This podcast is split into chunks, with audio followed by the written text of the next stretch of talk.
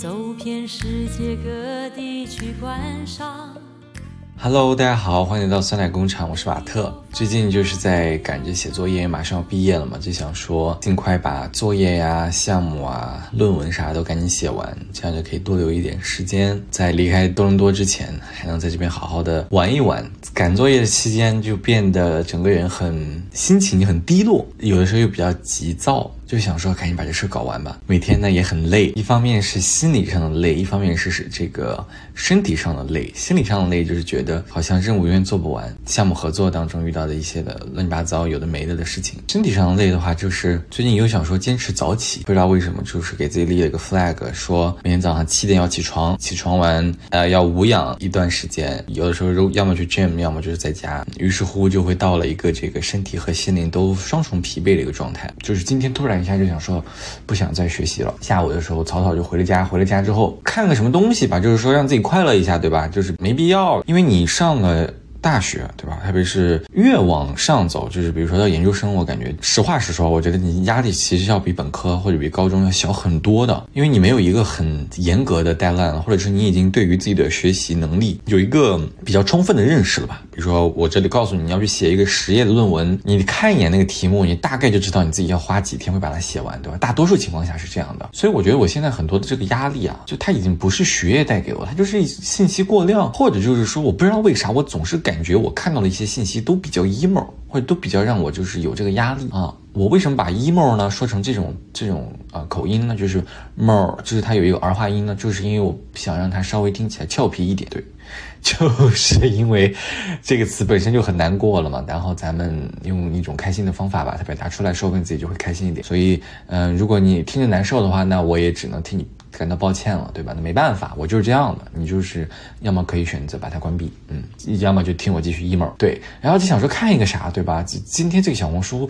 看到好几个人给我在那推一个电影，它就叫《寂静人生》。这部电影它其实是二零一三年，已经有一十年前的一部电影了。嗯，整部电影非常的干净，就它的配色啊，然后它的这个每一个镜头的画面。都非常干净，你感觉到是这个导演他精心考虑过的，有点像就是你随便截一帧都都可以做壁纸那种级别，就它是有设计感的，每一帧看着比较舒服。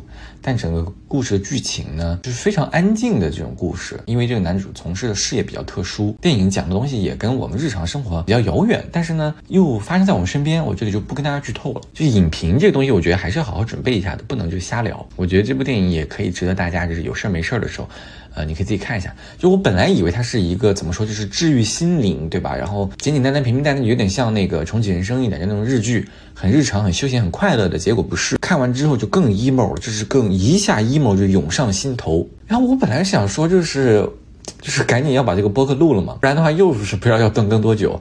然后我想说前两期已经有点 emo 了，对吧？这一期咱们就要欢乐一点，我就这么绞尽脑汁的想话题啊。我想说什么东西最近就是让我很快乐，然后我又不想一直发疯，就我不能一直在这个播客上表现出这种就是很凶，然后总是在骂人的这样的一个形象和角色，对吧？就是你要让我吐槽，我有太多东西可以吐槽了，但我想说咱们收一收。就不能总是暴露一面，对我这个人是多面体，就我想给大家看到不同颜色的我，就想说聊点快乐东西，想不到太恐怖了，家人们朋友们，就是我想说，哎，啥东西我能就是 给大家聊聊聊聊，给自己聊开心，想不到有点慌张了，当时就一下有点慌张，我说。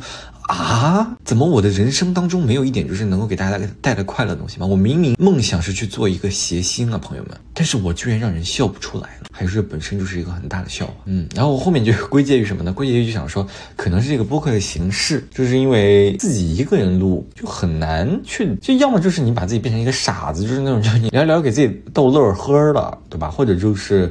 你去，你像姜思达老师那种，但我又达到不了人家那种艺术境界，对吧？就我自己聊，你去听这个平台上大部分那种自己聊的人，就无论他是走什么风格，他聊什么样的内容，他大部分这种自己自言自语的播客，我感觉相对来说都是比较平静的，主色调都是一些深色系，就是一些情绪比较荡啊，比较 emo 这种。Anyway，反正就这部电影，他看完之后让我一下子又 emo 了，看似很平淡，结尾就是。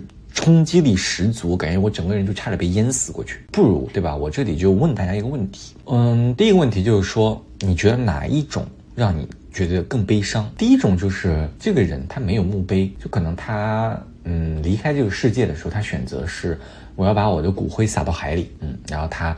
呃，比如他拜托他的家人啊，或者是他的朋友，对，把他火化了之后，他的骨灰我们就把它撒到海里。嗯，之后过了几年，这个有有一天突然他的朋友或者他家人想他了，想去找他说说话，都不知道该去哪儿找这个人啊。然后又过了几年呢，这个离开的这个人的这些朋友啊家人都都走了，从此之后这个世界上再也没有人记住这个人，然后啊也没有他的墓地，他的后人更不可能记得他在哪。是这种情况更悲伤，就或者是我想看他，我都不知道该去哪儿看他。更悲伤，还是说你有一块墓碑，但是没有人来看你，或者是说你有一场葬礼，但是没有人参加？你说这两种哪一种更让人悲伤？朋友们，我一下子想不到了，到底是没有碑墓碑悲伤的，还是有墓碑但是没人来看我悲伤？就这个问题，它一下让我在想，说我以后要不要搞块墓碑？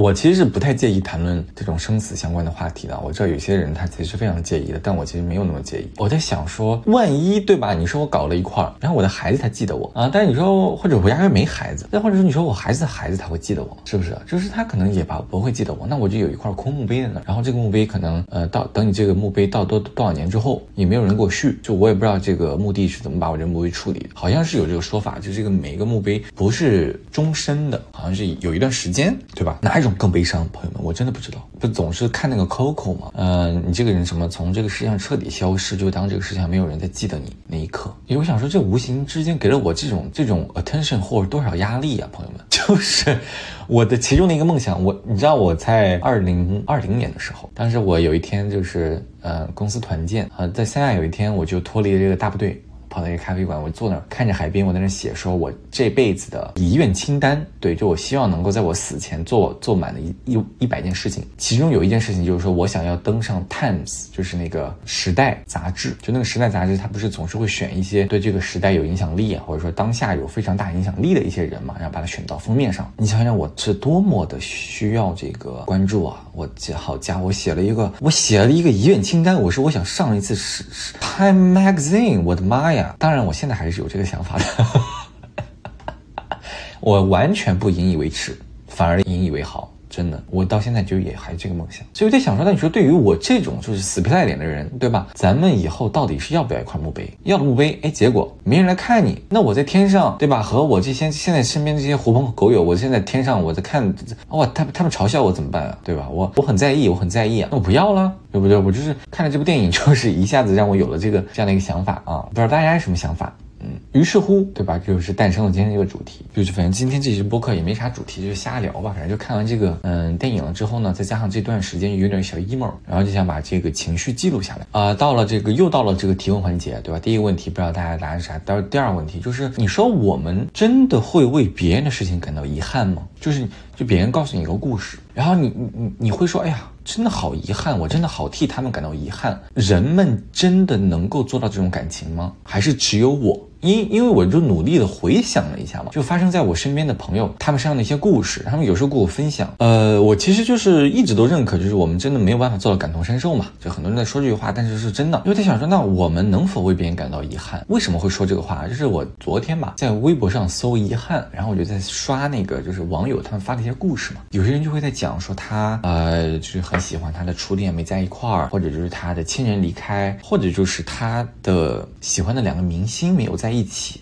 或者他喜欢的两个人没有在一起，他发意难平，然后我就在想，我说这个意难平啊，这个东西，它真的能够达到吗？还是只是我我这个人太冷血了，太冷血了？你有过意难平吗？就是你为别人意难平，你有吗？我不知道呀，我不知道是因为我变冷漠了，还是我一直都是一个冷漠的人，好恐怖啊！我我努力想了一下，我真的好像没有为别人感到意难平，因为很多时候我会觉得我朋友落得这个下场。反而是件好事儿，就是，就我觉得他跟那个人在一块，他也不一定会幸福，或者是他跟那个人在一块儿了，就说不定过得比现在还惨，或者就是说，我觉得他现在过得挺好的呀，对吧？他为什么会意难平？所以我想问问大家，就你真的有为别人感到过遗憾吗？然后第二个问题就是，我们会为还没有发生的事情感到遗憾吗？最近不是。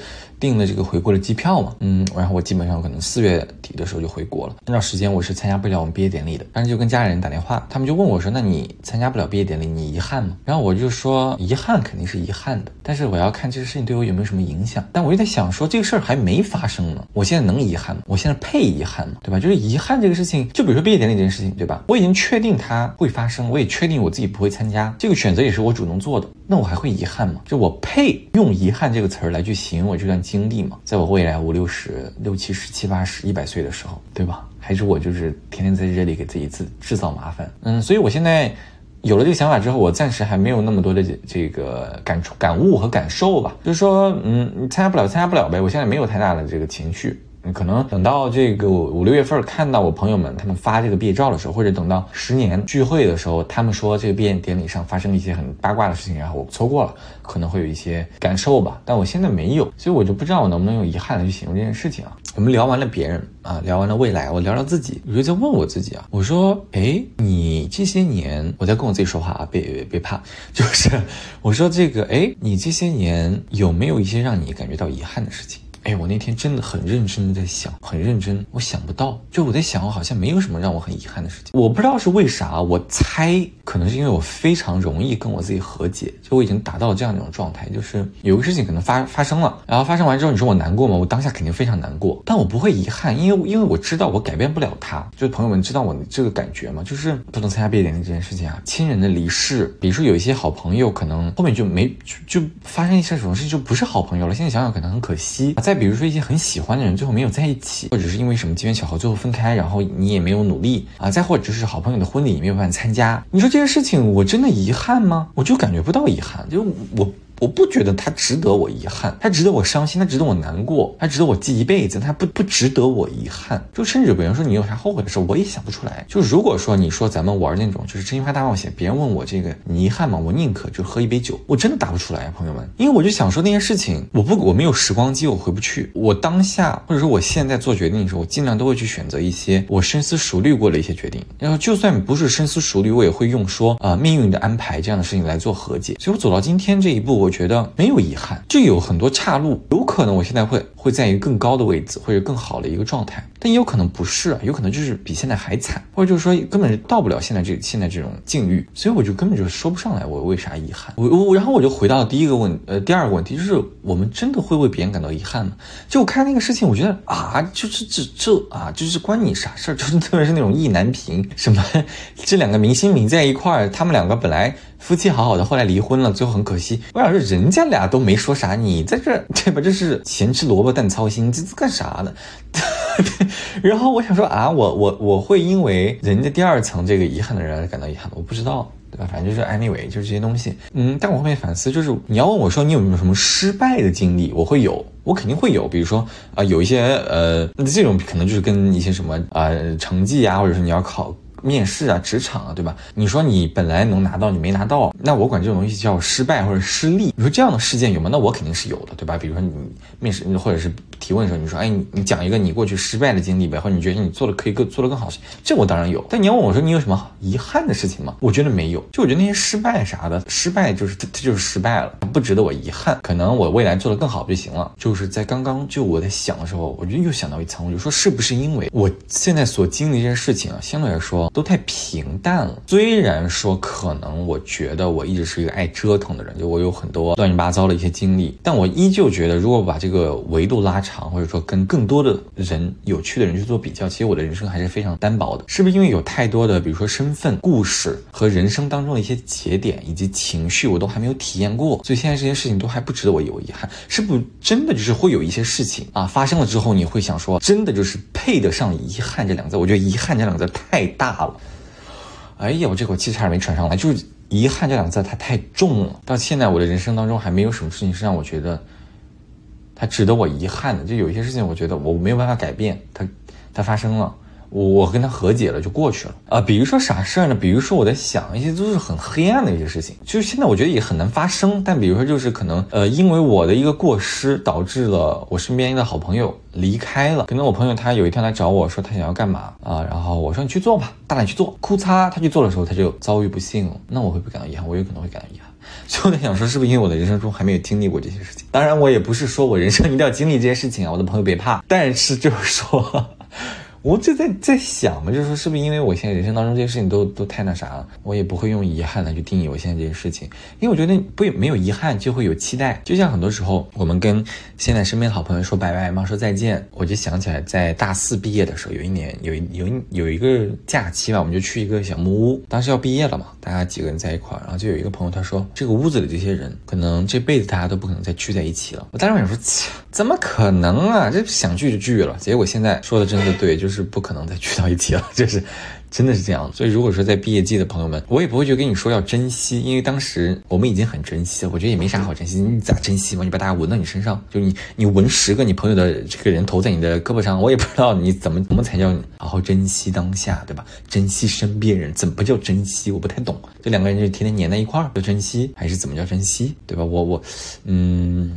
I don't know，我不觉得遗憾，我会觉得就是说，因为我总有一个想法，就是我们这些人还会再见面，所以它反而会让我有期待，就希望这个东西啊，它往往才是这个痛苦的来源。就是如果你没有希望，你可能马上就消解这个情绪就过去，但因为你有个希望，就有那个卧薪尝胆，有个胆在那儿啊，或者是有一个呃希望的光，我不告诉你在哪儿，我就告诉你，你有希望，你就在这个位子上，你干十年。啊，你肯定就有希望。现在这个老板他 PUA 你没关系的，对吧？十年之后这地方就是你的了，这地盘就是你的了啊！我就告诉你这句话：十年之后你还在这个地方待着。但是你说年轻人，你还年轻啊，你还年轻，以后有的是时间，大把时光。好吧，不要只看眼前的东西，看长远的规划，看目标，就这个，就这个希望，它就让我们一直生活在痛苦的沼泽当中。希望在这个世界上又是最牛逼的武器，又是最无价的东西，又是人性之光。哇，真的很恐怖，真的很恐怖。你想想这个东西，你想想这个东西，就光它能照亮你，它也能，它它能，它也能刺瞎你，你懂我的意思吧？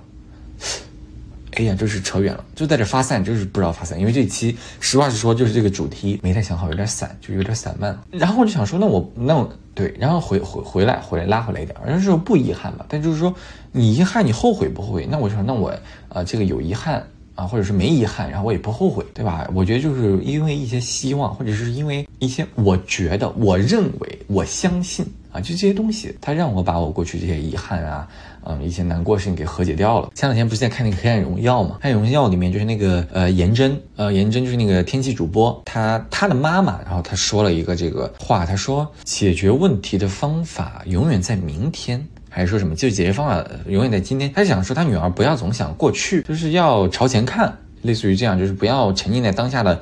恐惧、震惊当中，就以为你犯犯错了，对吧？那马上想解决方案，你这个解决方案一定不会在过去的一些情绪当中，希望你马上抬头走，往前走。我当时就在笑这句话，我想说，怎么可能解决问题在永远在明天呢？对不对？但是我们解决问题永远在过去啊！为什么学历史啊？包括什么现在 AI 啊、machine learning、机器学习，对吧？数据分析这东西不都是历史吗？就你要不断的去看历史，知道你从哪里来，才要知道你往哪里走。你上历史课的时候，老师肯定都说过这句话。包括我们在公司里面，对吧？我们也都。很喜欢经常做复盘的同学啊，经常思考啊，有深度的朋友，我们都喜欢这样的人。为啥？因为这东西都是他从历史数据当中得来的呀。嗯，但我在想说，是不是有的时候你不得不朝前看，你不得不把解决的方法相信它是放在明天的，而不是放在过去的，不然你就会永远的陷入到一种遗憾的悲伤的情绪当中呢。所以，我我有一刻我甚至理解了严真的妈妈，我觉得她好像说的也有一定道理啊。解决问题的方法永远在明天这句话，我觉得好像也对，某种层面上也对。就你好像只有抬往前往前走。不然没别的方法。然后第四个问题就是说，后悔跟遗憾他们俩的区别是啥？什么样的事情你觉得是遗憾？什么样的事情你觉得后悔呢？当然，这个如果有勤快的同学，他可能会去用这个新华字典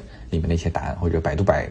百度百科的一些答案来告诉我，但是我是个懒人儿，我的一个想法就是后悔，它比遗憾要更深一点，就是悔不该当初，就你总是想要说，就你想要回到过去，把这个事情做好，或者是做成另外一种结局的这个心情会更加的强烈，比遗憾要更强烈一些。遗憾可能就是一种空落落的感受，那时候？哎呀，要是那么做就好了，但可能也只是停留在想法上，就比如真的让你去做，你可能也不一定会去做。啊，这类的事情可能是遗憾，但后来又想说，这是不是又是说是一种文字游戏？就是我我有时候会把我说我没有遗憾的事情，但我可能会有后悔的事情，就是我故意把一些什么样的事情用这个文字游戏的方法归类到到一个地方。关于文字游戏，呃，我觉得也可以聊一期。就是简单来说一句话，就我觉得我们这个社会上又是这个，我觉得又是社会运转的真理了。就是我觉得所有人都是在玩文字游戏，特别是听一些播客，一些讲一些啊很深奥的一些知识的播客。当然，我我我非常喜欢听这类。博客，但我觉得就里面的很多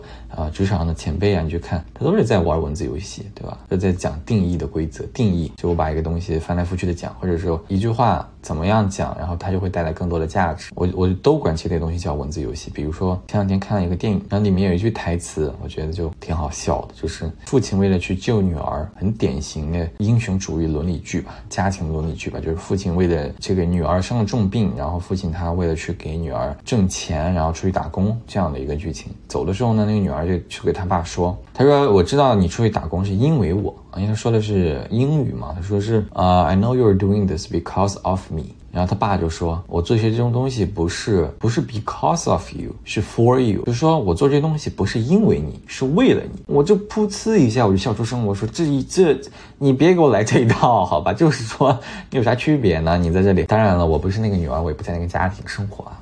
我可能在那个情况下，我也会说这样的话。但我想说，就是我们很多时候，我就包括我有时候跟朋友聊天，对吧？我们彼此安慰的时候，我朋友安慰我也是这样，就是一些情绪的一些话。你把一个话。怎么样一讲，相同的一个意思，掐拈头去尾，或者说你把一句话当中的某一个重点放大，它就变成了另外一个意思，对吧？你在广告啊啊做文案的同学，可能你你就深有体会，我就觉得很很好玩。然后包括很多人，他很喜欢去讲一些定义规则啊，小红书也天天给我推什么空船效应啊，他把一个一种心理状态定义成了一个名词呢。我有一款这种东西叫文字游戏，就一个什么样的一个规律一定义，然后他一讲，哇，你觉得这个人好牛好牛啊？就比如说，嗯，现在行业当中很多的什么。头部效应啊，什么二八定律啊，什么这个黄金比例啊，这个什么什么什么方法论啊，什么什么，你有没有沉淀出自己的方法论？你有没有沉淀出一套自己的复盘规则？所有的这些 term，我觉得都是文字游戏，就我们会对这些能够把规则整理下来的人，把这个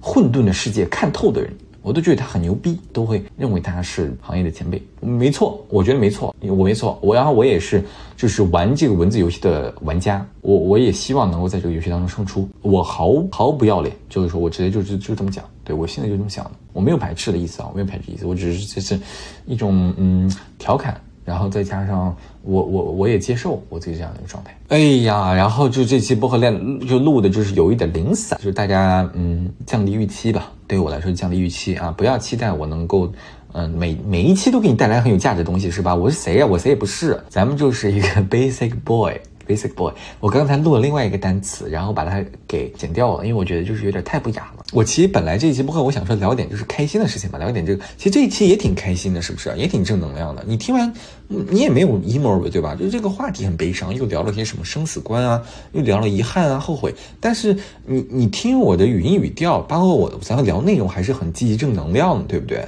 还是挺阳光的，还是能给大家带来一点欢乐的，对吧？我希望是啊，I hope so。嗯，本来是有另外一个就是更搞笑的主题，叫什么呢？叫做，也就是我今天早上在逛超市的时候，脑子突然就不知道为啥就蹦出来这个词儿，就是说，谣言止于智者吗？不一定，但是一定始于傻逼。对，就是这句话，没错。这两个词儿我是不会消音的，我不知道会不会被封，会被封啊，会被限流啊？但就是说，我就不想消音了，对吧？别说什么，哎呀，有时候就是我家里人会 PUA 我，他说啊。你们学校就教教教你些这，或者是你你在那个一些网络上，我也不知道一些高校的人，或者说就是一些高知识分子，然后他们怎么着，然后你就看有一些人评论是什么高素质、高学历、高素质的人就这啊，这就怎么就这样？然后我心想，我说难道不是因为这个人的学历越高，他其实骂人才会骂得更狠吗？这道理难道不应该是这样吗？就是。你学习是为了啥？难道不就是因为骂人骂得更狠吗？知道怎么让别人更难受的骂人吗？你去，哎，开玩笑了，对吧？你说那些律师，那些学心理学的、学语言的，他可以，他学，他可以用外语骂你啊，他可以用一些古文里的东西骂你，骂你啊啊！然后我还在想。我们这个社会，我们这些人花了更多的时间和精力，让自己变得更加的谦逊，更加的高素质。什么是高素质？啊，低素质可能就是说出过成脏。比如说，当我喝多了之后，然后遇到一些让我讨厌的人时候，就是那个状态的我没有了。开玩笑了，我这个人酒品很好的，酒品很好的。这个就是说，你知道有一些人他可能就是嗯，有一些时候吧，就大家会有低素质的时刻。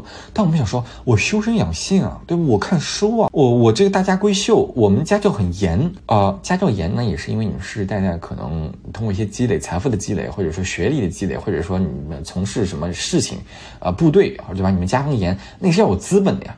就得想说，哎呀，这个社会真的很搞笑，就我们这些人又花钱又花精力，越来越束缚自己的兽性。就我们觉得牛自己牛逼了，自己是人了，就越来越像人，而不是小动物。咱们就说我们不是小动物了，我们是人。然后我们要花时间把自己的兽性压抑住，越来越跟动物离得越远，我这个人在社会当中就越有高素质。就越像个人，我觉得太奇妙了。你看人家动物，哎，动物就是越牛逼，它就越像个动物。比如说那个狮子、老虎、恐龙，它。在这种统统这动物的这个社会架构当中，这个动物它越厉害，就它体格越壮，它打的它能够把别的狮子都赶走，它能把别的霸王龙都咬死，它就是最牛逼的。但在人类社会不这样的，人类社会是这个人越和蔼，这个人越能沉得住气，这个人越冷峻不惊，越能把他的情绪藏到那儿，他就别人骂他，别人打他，他越不还手，他越不怎么，我们会觉得这个人他越牛逼，太搞笑了。就我们人类自己跟人类动物区别出来之后，我们跟就跟他十万八千里走的远。远远的，远远的，又是一个儿化音，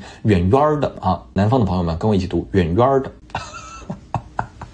对不起，很搞笑，很搞笑啊！好吧，这一期呢，咱们戛然而止，因为一下想不到什么好的结尾了。那么，希望大家都有美好的一天，好吧，拜拜。忘掉痛苦，忘掉那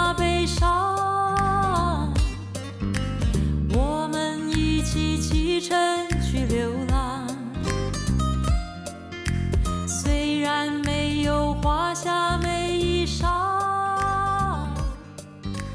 但是心里充满着希望。